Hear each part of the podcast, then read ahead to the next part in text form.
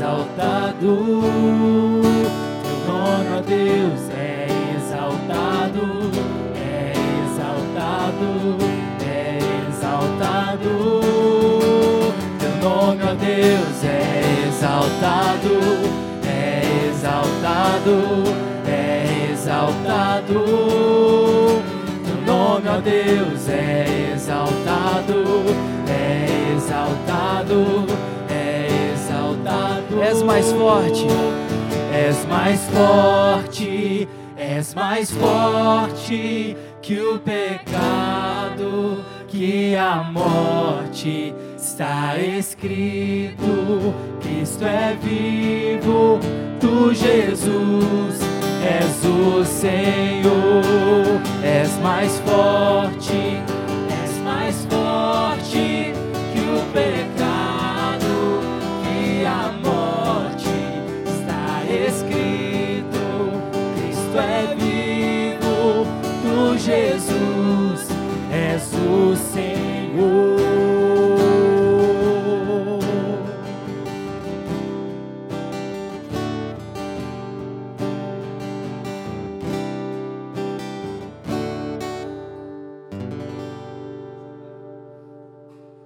mais perto queremos estar.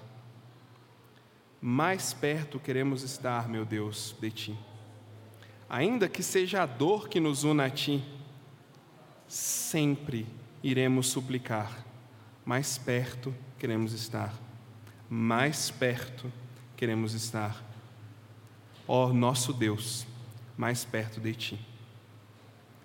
Atende a nossa oração, Senhor nos traz para perto. Atrai a cada um de nós com o teu amor, com o teu jeito, cuida de nós. E na mesma medida que eu te peço para nos atrair, eu te peço para que o Senhor possa repelir nosso inimigo, para que ele não nos acuse de pecados que já confessamos, para que ele não jogue na nossa face e tente nos destruir, mostrando para nós quem nós somos. Que o teu espírito o repreenda e mostre para nós quem somos em Jesus, pois é nessa confiança que nós estamos reunidos em comunidade, não porque nós somos bons, não porque somos merecedores, mas porque recebemos algo do Senhor. Mais perto nós queremos estar de Ti, Senhor. Em Teu nome nós oramos. Amém. Abra sua Bíblia aí, em 1 Coríntios, capítulo 4. A gente vai fechar o capítulo 4.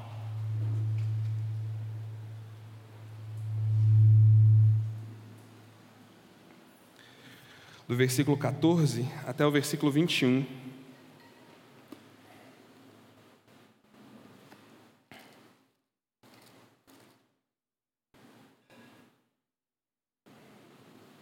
Primeiro Coríntios 4, 14 a 21. Eu estou lendo na Nova Almeida atualizada. Não escreva essas coisas para que vocês fiquem envergonhados. Pelo contrário, para admoestá-los como a meus filhos amados.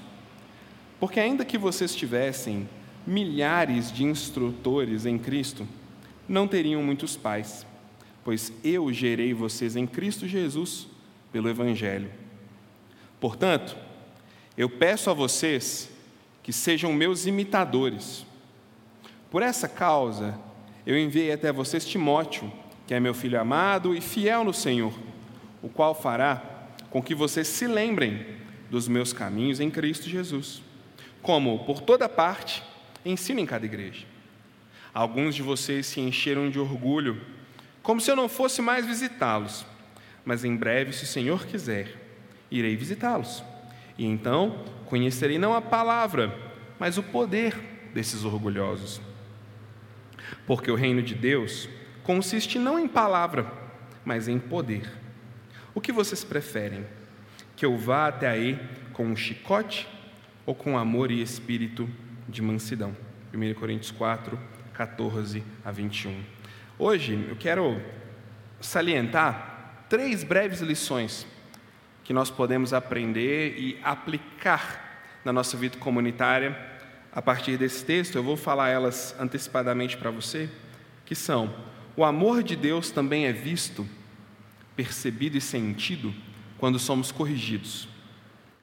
Nós somos também um estímulo para quem está ao nosso lado. E o poder do reino de Deus se mostra quando andamos em unidade. Três lições que a gente vai puxar desse texto aqui, eu vou mostrar para você como elas aparecem. Paulo agora muda um pouco o tom para falar com eles. Até então ele está sendo severo, firme, às vezes ele usa ali de ironia, ele é um pouco ácido, mas agora é como se ele se lembrasse de algo, é como se ele se lembrasse do dia do nascimento dos seus filhos. É como ele se lembrasse do dia que ele segurou aquele bebezinho nos seus braços pela primeira vez, que ele viu aquela criaturinha ali, olhou para ela, viu chorar, é, viu fazer xixi pela sala toda, né, do, dos médicos, levou para casa, ficou a noite inteira acordado. O Emerson está revivendo isso, né, Emerson?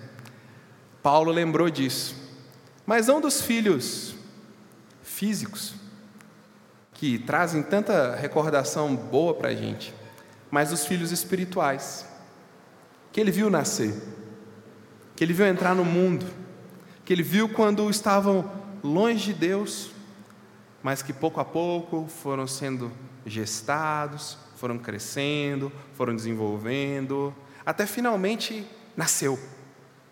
Nasceram. E nasceram vários, porque se tornaram uma igreja ali na cidade de Corinto. Cresceram, desenvolveram, seguindo o seu caminho. Paulo lembra dessa imagem. E ele lembra a eles, agora num tom paternal, mas não menos firme, o que, que ele estava fazendo. Ele vai dizer agora, como um pai que ama, meus filhos. Eu estou falando tudo isso por uma razão. E ele diz: tudo que eu falei até agora, criticando a torpeza do seu pensamento, criticando a sua arrogância, sendo duro com vocês, dizendo: parem de fazer isso. Tudo isso que eu fiz e que eu falei, não foi para te envergonhar, não foi para humilhar vocês, não foi para diminuir vocês, porque admoestações, elas não têm o objetivo de envergonhar, mas quando elas fazem efeito, nosso coração se envergonha, como que se começasse a nascer dentro dele um arrependimento, não é verdade? Mas quem é de moesta não deve ter o objetivo de envergonhar, de expor, de ridicularizar. E Paulo está falando com eles: eu não quero envergonhar vocês, eu não quero humilhar vocês, pelo contrário, eu fiz isso para admoestá-los como a filhos amados. Ele coloca eles num lugar diferente. Vocês não são qualquer um. Vocês não são uma pessoa que eu vejo ali na esquina e que eu não dou muita importância. Eu falei com vocês como filhos amados. Então, o tamanho da minha intensidade, a força da minha voz, do meu argumento, da minha pena, porque ele escreveu, ela é proporcional ao tamanho do meu amor por vocês. É como se ele dissesse: o tanto que eu estou falando com vocês revela o tanto que eu amo vocês. Porque a disciplina é uma evidência de amor. O autor de Hebreus disse isso lá no capítulo 12, versículo 6 e versículo 11. Abre aí, vamos olhar, vale a pena olhar esse texto. Hebreus capítulo 6, capítulo, perdão, 12, versículo 6. Hebreus 12, 6. Porque o Senhor corrige a quem ama e açoita a todo filho a quem recebe. Versículo 11. Toda disciplina com efeito, quando acontece, né? No momento não parece ser motivo de alegria, mas de tristeza. Ao depois, entretanto, produz fruto pacífico aos que têm sido por ela, pela disciplina, exercitados, fruto de justiça. Provérbios também fala isso. Capítulo 3.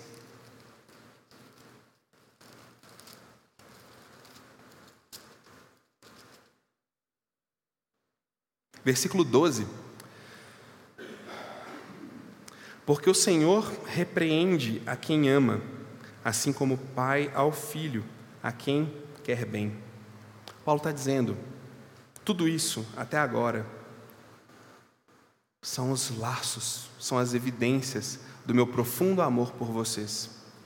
Mesmo quando eu os ridicularizo e mostro o tamanhozinho do que vocês estão construindo, é para que vocês sejam salvos, é para que vocês sejam preservados, é para ganhar vocês de volta, não é para humilhá-los, é para admoestá-los. Essa palavra é interessante porque não precisa responder. O que você pensa quando eu digo assim, sofri uma admoestação?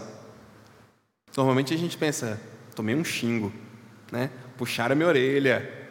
Na, na época que a gente fazia seminário, toda vez que o diretor nos chamava para a sala dele, a gente dizia: vamos tomar uma bigorna na cabeça agora, porque ele vai chamar nossa atenção. Esse era o sinônimo né, de admoestação para a gente, mas não é necessariamente isso. Não é necessariamente uma coisa ruim. Não é estar debaixo do sentimento de raiva e da vontade de alguém. Não. Admoestar é trazer uma verdade para a mente novamente. Uma verdade que está sendo esquecida, quando a gente está se desviando, é puxar de volta, é trazer de volta, é colocar no lugar aquilo que está fora, aquilo que saiu, aquilo que quebrou, é tentar colocar no lugar, trazer de volta. Paulo está dizendo, como filhos amados, que são foco do meu amor, eu estou tentando trazer vocês. Estou tentando trazer vocês. Mas eles não estavam percebendo, né? Parece que quanto mais ele falava, mais revoltados eles ficavam. Parece que quanto mais eles sentiam assim a, a intensidade de Paulo, mais eles rejeitavam. Eles não estavam vendo sinais. Eles não estavam enxergando o amor. Eles não estavam vendo as placas de aviso. Eles estavam indo, porque fazia sentido para eles. E se faz sentido, está tudo bem. É bem parecido conosco, não é? Porque se fez sentido, se faz sentido na nossa mente, independente, se fez sentido aqui dentro, estamos prontos para pegar em armas e ir até o final, não é? Não, porque fez sentido. Agora eu vou defender o meu ponto de vista até o fim. Mas às vezes o nosso sentido, quando ele é julgado por nós mesmos, ele nos engana, né? E a gente precisa de alguém para dizer: opa, vamos voltar com esse pensamento. Vamos trazer de volta. Nem sempre a gente vê os sinais. Nem sempre a gente percebe. Nem sempre nós percebemos que certas conversas, certas pregações, bate-papo entre amigos e irmãos, às vezes até circunstâncias, são elementos que estão demonstrando o amor de Deus te chamando de volta, o amor de Deus te convidando para dar um passo atrás, trazer sua mente para um local de onde ela nunca deveria ter saído. Nós gostamos muito de falar em perceber sinais, quando são sinais que apontam para uma coisa que queremos fazer. Senhor Deus, se for da tua vontade que eu namore com aquela moça, que na hora do almoço eu sinta fome,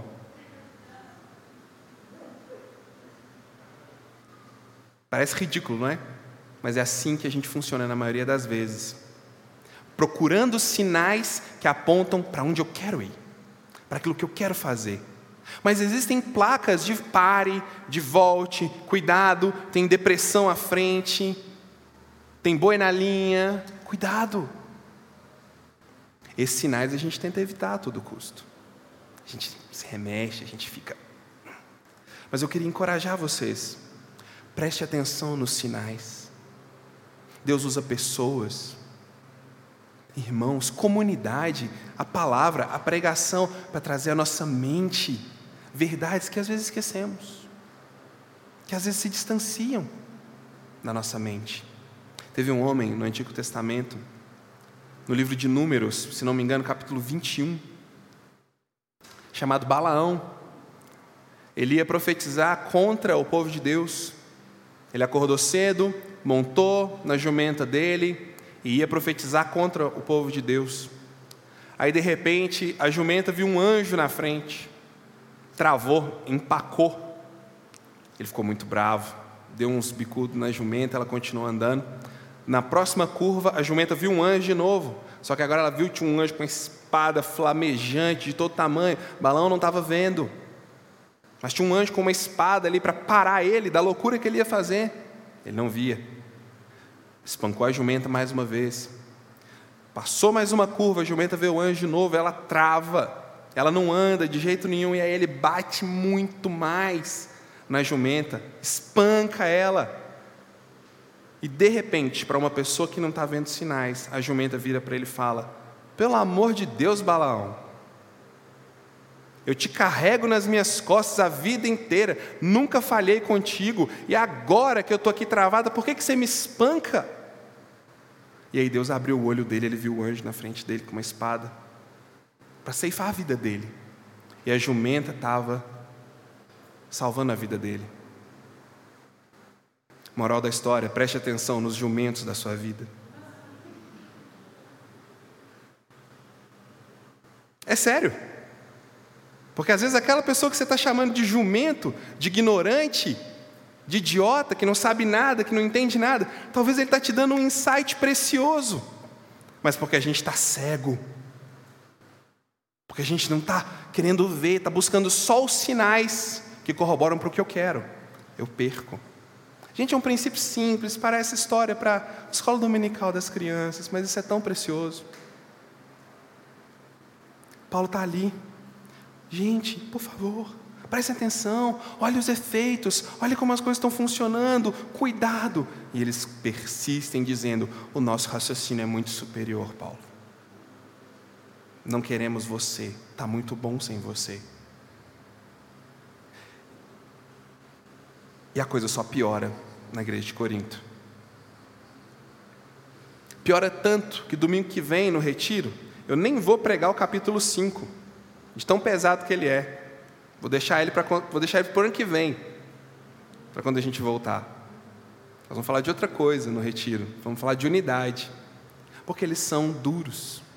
Mas deixa eu te falar, quando Deus coloca pessoas no nosso caminho para nos admoestar em amor, como que a filhos. Brincadeiras à parte, gente. Deus coloca pessoas com amor no nosso caminho. Deus coloca pessoas para tentar trazer a nossa mente de volta, para trazer de volta. Vale a pena a gente parar. Vale a pena ouvir. Procure a verdade além da sua indignação. Procure a verdade além da sua certeza. Procure a verdade além do seu sentimento, porque eles estão desprezando o grande apóstolo Paulo com grandes verdades para eles. Não é misticismo isso, mas o que, que a gente pode estar desprezando quando a gente não dá crédito à admoestação, quando a gente não vê os sinais, quando a gente julga toda a admoestação como um ataque, como uma oposição? O que será? A maneira de descobrir isso é estar atento aos sinais. Mas também, o outro aspecto, o do rejeitado, que é o aspecto do Paulo. Falando, falando, falando e constantemente sendo o quê? Rejeitado. A gente faz assim, tenta uma vez, não deu, tenta outra, não deu, na terceira você já fala que Deus te crie, que Deus cuide de você. Nossa paciência é curta em geral. Gente cansa fácil, não é? É difícil. Teve um, um amigo meu que falou uma coisa para mim essa semana, ruim de ouvir, ele falou assim, cara, pouquíssimas pessoas te amam nessa vida. Pensando, minha mãe me ama, né? Que coisa dura de ouvir. Mas o que é de moesta é uma dessas pessoas o que tem coragem de ir lá é uma dessas pessoas. Então, se você é um desses, né, que vê, que ama e que fala, não desista. Seja como Paulo, vá em frente, ame, confie mais na obra de Deus para aquela pessoa e para a sua, do que na sua convicção de que você tem as respostas, você sabe o que é certo, de que o que você vai falar tem que funcionar. Vamos confiar em Deus não desista. Pois bem, a gente só está no versículo 14 por enquanto, né? Mas o amor de Deus também é visto quando somos corrigidos e admoestados. Quando recebemos, somos encorajados a parar e pensar. Que verdade tem ali? Mas quando fazemos isso também, o que é dificílimo, também quero te encorajar a não desistir. Paulo sabia quem ele era, o que ele tinha que fazer, a quem ele prestava contas, e ele estava focado em ser fiel ao Deus dele. Então não desista. Mas o versículo 15 continua, né? Porque ainda que vocês tivessem milhares de instrutores em Cristo, não teriam muitos pais, porque eu gerei vocês em Cristo Jesus pelo Evangelho. Eu fui um pai para vocês no Evangelho. Eu ensinei, como um pai ensina um filho, por meio do exemplo. A fase do, do, do pai gavião, né? Que fica andando assim em cima do filho, quando ele começa a andar, sabe? Fica ali, a sua lombar estraga toda, quem é pai sabe disso. Paulo fez isso, gente. Ficou andando ali com eles, ensinou, mostrou o caminho, limpou os joelhinhos quando caíam. E ele fala: vocês podem ter um monte de instrutores, mas pai para vocês fui eu.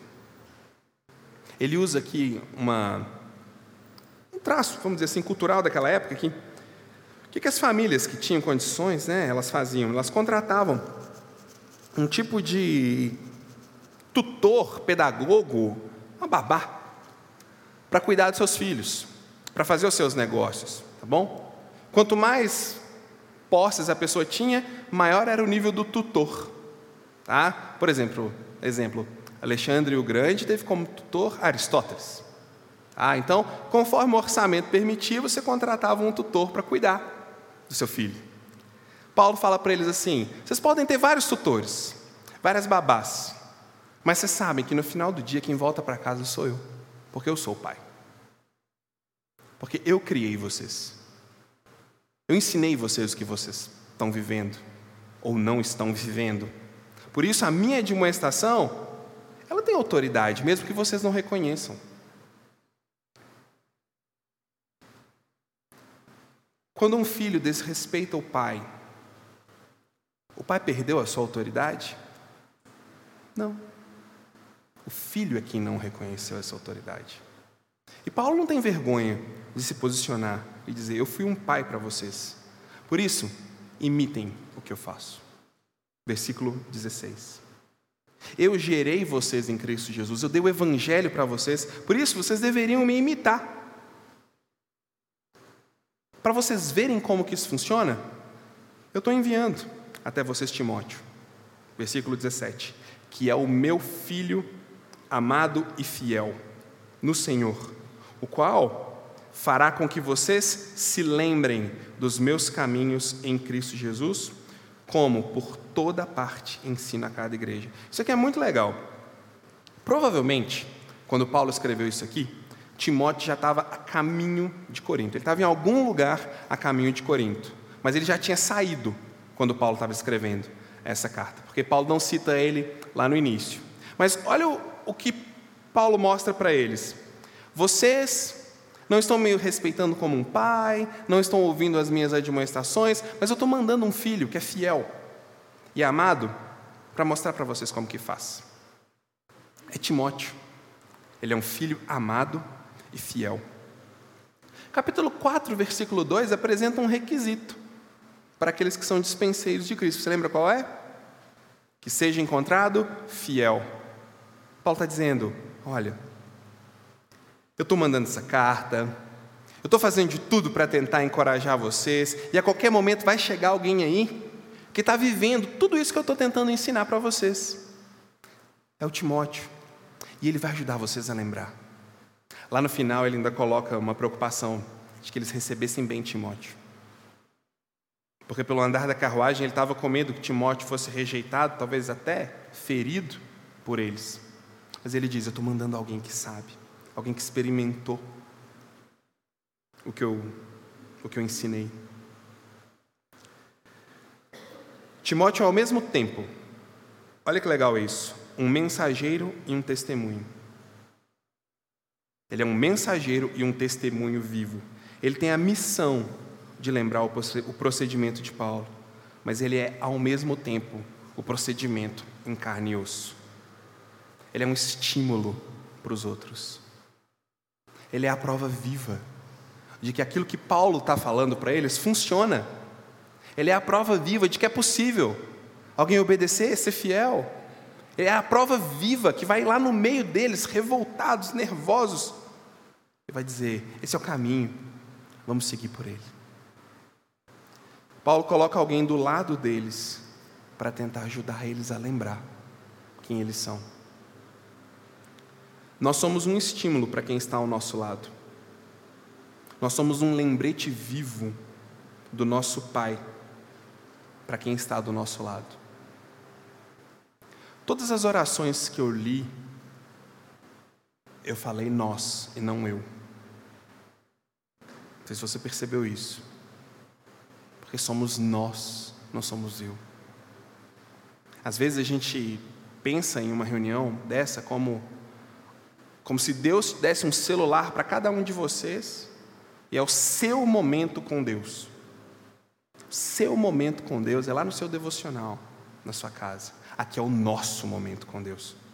Que não limita ele de falar individualmente, mas aqui somos nós. E quando a gente olha para o lado e vê, nossa, eu estou aqui, tem alguém cantando quem esse Deus é. E a voz daquela pessoa me lembra quem Deus é. Às vezes eu estou desanimado, às vezes eu não quero levantar, não quero cantar.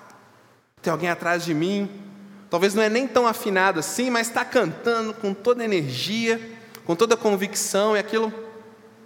Nem que seja só para perceber, você dá aquela olhadinha assim, né, para ver quem que é o doido que está atrás de você se esgoelando. Mas o que, que eu quero dizer com isso? Olha para o lado e vê, tem mais gente que também segue esse Deus. Tem mais gente que também está tentando. Tem mais gente que também está caindo, levantando, sofrendo, chorando, perseverando, continuando a confiar nesse Deus. Isso deve ser um estímulo para nós, para tirar a gente desse individualismo. Alguém também precisou sair da cama para estar tá aqui, e nós estamos aqui juntos. Alguém precisou dizer não para algo para estar tá aqui. E as pessoas voltam. Domingo que vem você vai ver outros de novo, e de novo, e de novo. Isso é um estímulo para nós, porque isso mostra que está funcionando o que Deus está fazendo na nossa vida. Mas ao mesmo tempo que é um estímulo, é um desafio para a gente reconhecer: nós não estamos inertes dentro do corpo. A nossa postura, a nossa experiência com Deus, ela é um testemunho para quem está à volta. Seja ela para dizer: estou mal, estou ruim, estou no fundo do poço, minha vida está uma droga, mas eu vou esperar em Deus, porque eu sei que Ele vai cuidar de mim. Seja para dizer: minha vida está maravilhosa, estou adorando o que Deus está fazendo aqui, 100%, só celebração, seja o que for, nós somos estímulos uns para os outros. Negar isso é negar o corpo. E tem um princípio na Escritura vamos dizer, no Novo Testamento, nas palavras de Cristo, quando ele diz que a igreja é a noiva dele. Fala mal da noiva de um noivo. Critica. Cospe nela. Experimenta. O noivo está lá no, no altar, esperando a sua noiva. Quando ela entra, alguém cospe nela. Alguém xinga ela Diz que aquela trocinho brilhante no vestido não ficou bonito. Diz que não gostou. Diz que o cabelo não está legal. Diz que ela é falsa. Que ela teve outros noivos antes. Critica ela. Você entendeu o que eu quis dizer? Como que o noivo se sentiria? Pois é. É um princípio do Novo Testamento. Não dá para amar o noivo e cuspir na noiva. Por isso que a gente é corpo. Por isso que a gente, a gente é nós. Entendeu? Por isso que é corpo. É o teu povo. Pedro e eu, a gente apaixonou com essa música, né, Pedro? Eu escutei essa música de Lavras a São João del Rei ininterruptamente no carro. De tanto que eu gostei. Sabe por quê? Porque é uma grande verdade. É o povo de Deus aqui presente, todos numa só voz declarando: só tu és digno. Por tudo aquilo que o Senhor está fazendo na minha vida, só tu és digno. E com Deus assim, a gente olha para o lado, a gente abraça, a gente toca, a gente cuida, a gente vive essa identidade de corpo. Nós somos um estímulo para quem está ao nosso lado. Mas como a gente faz isso? Vivendo. Responder essa pergunta é cair muito facilmente num moralismo. De verdade. Tá? Se ficou na sua mente aí, tá, a gente é corpo, Rafael. Eu, se estivesse no seu lugar, eu ia estar fazendo essa pergunta para o cara que estava aqui na frente. Tá, a gente é corpo, é um ao outro, lado do outro, tá, mas beleza, e agora? Como que vive isso? Se eu começar a dizer, a gente vive isso fazendo isso, a gente vive isso fazendo aquilo, a gente vive isso, a gente começa a ficar numa religiosidade vazia. A gente vive isso olhando para o lado.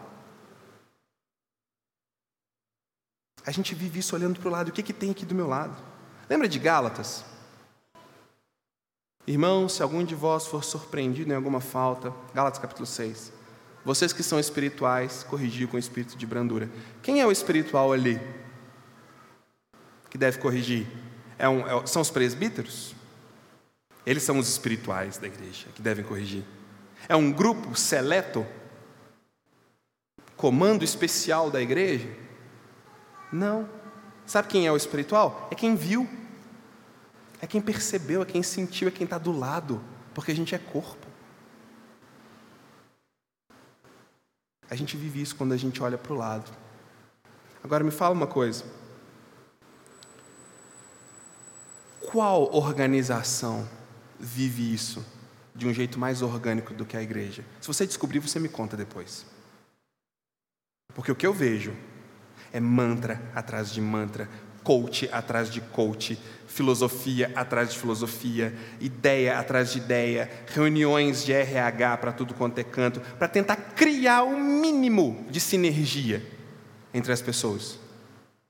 Quando na verdade há dois mil anos atrás, um homem que morreu do lado errado do muro, num monte de lixo pendurado numa cruz, disse: Seja um corpo, olhem para o lado. Se a igreja não foi isso, quem vai ser? Aí a gente entra em outro aspecto que esse mesmo homem disse: vocês são a luz desse mundo. Luz por quê? Luz porque a gente vive coisas que esse mundo não consegue encontrar, nem mesmo tateando. Essa é a ideia. É isso que nos diferencia. Cada vez mais, eu encontro pessoas cristãs que falam comigo assim: ou oh, eu não aguento mais entrar na minha igreja, não, não, cumprimentar ninguém, não olhar na cara de ninguém, sentar no banco, escutar uma pregação, levantar e ir embora. Falo, não, eu também, eu não, não aguentaria, não. Eu não iria, honestamente. Porque se, se eu não vejo gente, se eu não esbarro em gente, se eu não falo com gente, se eu não conheço gente, se eu não vejo quem está do meu lado, aí ah, eu vou ver um jogo no, no estádio, eu vou no shopping, né? Mesmo, mesmo processo. Porque existe essa corporeidade, essa massa orgânica ali sendo misturada, sendo provocada, umas beiradinhas são queimadas, outras não. É o corpo. Por isso que cada um é um estímulo e ao mesmo tempo um desafio um para os outros. Vou falar mais disso no retiro. Aí ele já toma um tom mais severo também. Ele fala assim: alguns de vocês se encheram de orgulho como se eu fosse nunca mais passar por aí. Agora ele já está dizendo, na mesma ilustração do, da babá e do pedagogo, é a mesma ideia. Então vocês estão achando que eu não vou voltar? Vocês estão achando que no final da tarde eu não vou chegar? Você já observou crianças sendo cuidadas por, por babás? Eu observo muito lá no meu prédio, tem muita criança e cuidados por babás. Chega um ponto que a babá não tem o que fazer. O pai poderia pegar, com muito amor, né, levar para casa, conversar, mas a babá não pode pôr a mão. Ela só pode ficar ali falando. E outro dia eu vi uma criança deitada na quadra, fazendo assim um, um tipo de anjinho assim numa poça d'água, parecia mais um capetinha, mas brincando de anjinho. E a babá ali do lado: Você quer subir? Você quer parar de brincar, por favor? Entende o nível do ridículo? Todo mundo olhando aquela cena. Paulo está falando com eles assim: vai fazendo anjinho aí. Vai fazer, vai achando que você pode ficar aí, ó, na poça d'água, igual vocês estão achando. Faz a bagunça toda com a babá, o dia inteiro. Pode fazer. Mas eu vou chegar de tarde. Porque vocês estão achando que eu não volto mais, né? Mas eu volto. E aí eu vou testar o poder de vocês. Essa frase, ela é uma, ela é uma moeda e tem os seus dois lados. Porque se Paulo está falando que vai chegar lá e vai ver se eles têm poder, no sentido de domínio, de autoridade, de mandar e acontecer, se for por isso, já deu ruim.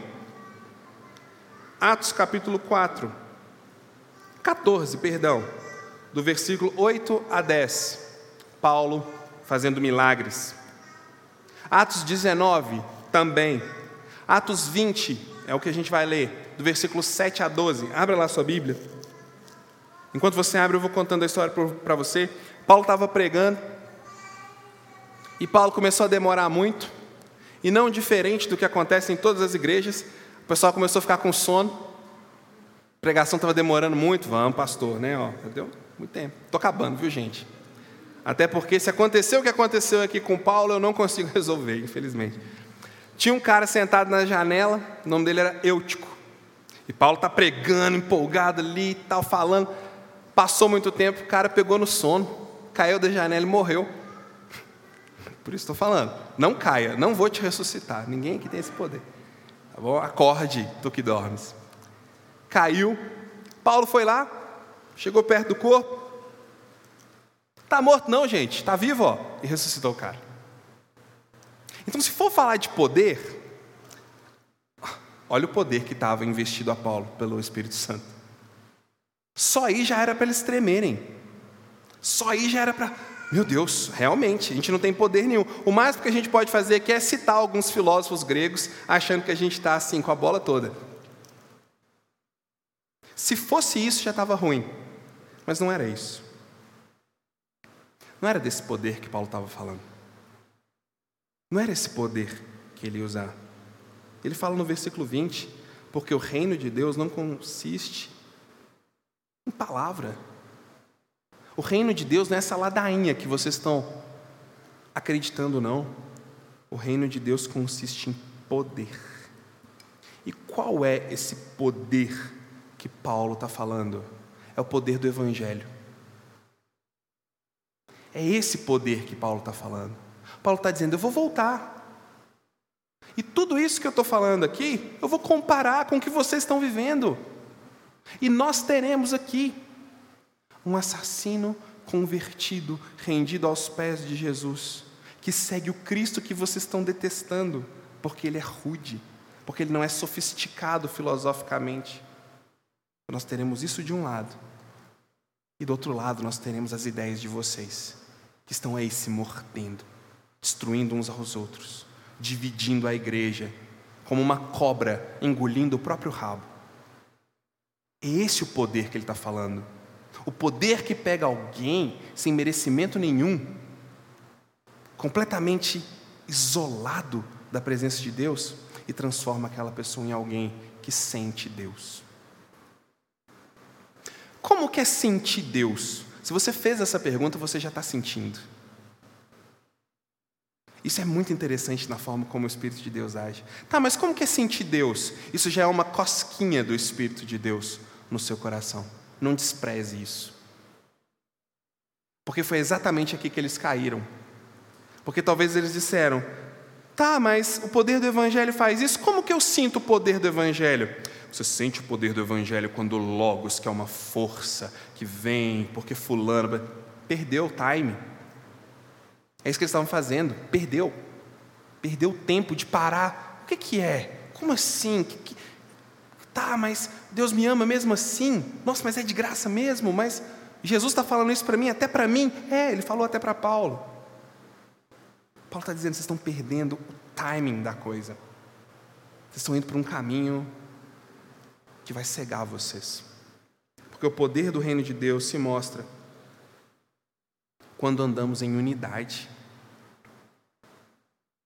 Ele simplesmente ia chegar lá e dizer: em Cristo, como diz em Gálatas 3:28, em Colossenses 3:11, em Cristo já não há judeu, já não há grego, já não, não há escravo, já não há livre, já não tem homem, já não tem mulher, em Cristo são todos iguais, não há diferenciação.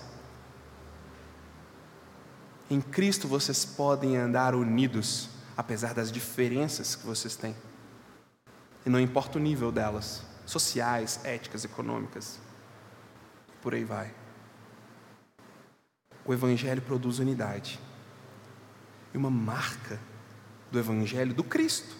Como eu estou falando, vocês vão acabar decorando isso. Do Cristo que morreu do lado errado do muro, num monte de lixo, pendurado numa cruz.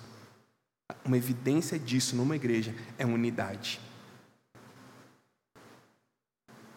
Você acredita que em alguns lugares, quando a igreja se reúne e as pessoas estão conversando e alguém não cumprimenta o outro alguém, tem gente que sai da igreja por causa disso? Sério? Você acredita que tem locais que se você está andando na rua e o pastor passa na rua, e se ele não para para te atender, mesmo que ele está comprando um biscoito porque o filho dele está tendo uma crise de glicose, a pessoa sai da igreja.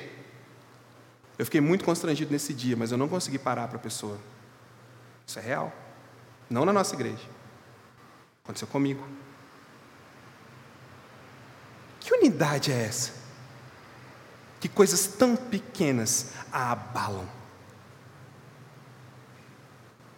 Porque quando é o Evangelho do Cristo que nos une e que nos iguala e que nos nivela, eu acho que dá para a gente engolir algumas diferencinhas e algumas coisinhas, não dá? Não é na Bíblia que diz que o amor encobre transgressão de pecados? Logo, por causa daquele que em nós tanto suporta, a gente pode suportar uns aos outros, experimentar a unidade. E isso só a igreja tem. Só a igreja tem. Dinheiro não faz isso. Faz. Vocês que são gestores aí de grandes empresas, que trabalham com gente, dinheiro faz isso no coração? Faz, Caio, lá no banco? Dinheiro não faz isso. Posição social não faz isso. Entendimento não faz isso. Jesus faz. Tanto que a gente está aqui. E essa é a diferença da igreja, que Paulo está implorando para eles não perderem. Que ele está quase que de joelhos dizendo: não percam isso porque isso custou muito caro, isso dependeu de Jesus. Então, gente, fechando o capítulo 4. Que que viagem até o capítulo 4. Mas fechando o capítulo 4, eu quero desafiar vocês para pensar essa semana. Não, não faça o guia da próxima semana, tá bom? Nessa semana. Eu sei que todo mundo está fazendo, está todo mundo ansioso, mas não faça o guia do capítulo 5 essa semana. Volte e reveja o que você já fez. Ou refaça, ou faça o que você não fez, enfim. Volte. Eu quero te desafiar. Perceba, o amor de Deus também é visto quando somos corrigidos. Paulo está descendo a lenha neles, mas ele não para de amar. Ele está sendo firme, mas ele não para de amar. Somos um estímulo uns para os outros. Senão ele não estava implorando para eles terem unidade, para eles se perceberem, se suportarem. Porque o reino de Deus é um testemunho, é uma luz quando a igreja é unida. Não importa o que aconteça, ela é unida em Jesus e ela permanece por causa de Jesus. Isso é um grande testemunho que a gente pode dar para o mundo. Então, volte no seu guia. Se você não fez de verdade, dá uma olhada no seu guia. Perceba os sinais, tá bom? Porque lá no domingo, semana que vem, nós vamos falar, fazer um grande resumo sobre unidade da igreja de manhã, tá bom? Vamos orar. Senhor Deus, por favor, que o Senhor nos dê unidade. Fortalece a que já temos e aumenta nos locais, nos corações em que precisamos. Muito obrigado, Deus, pela unidade que já experimentamos. E que o teu Santo Espírito fortaleça e multiplique isso em nós. É o que eu te peço em nome de Jesus. Amém.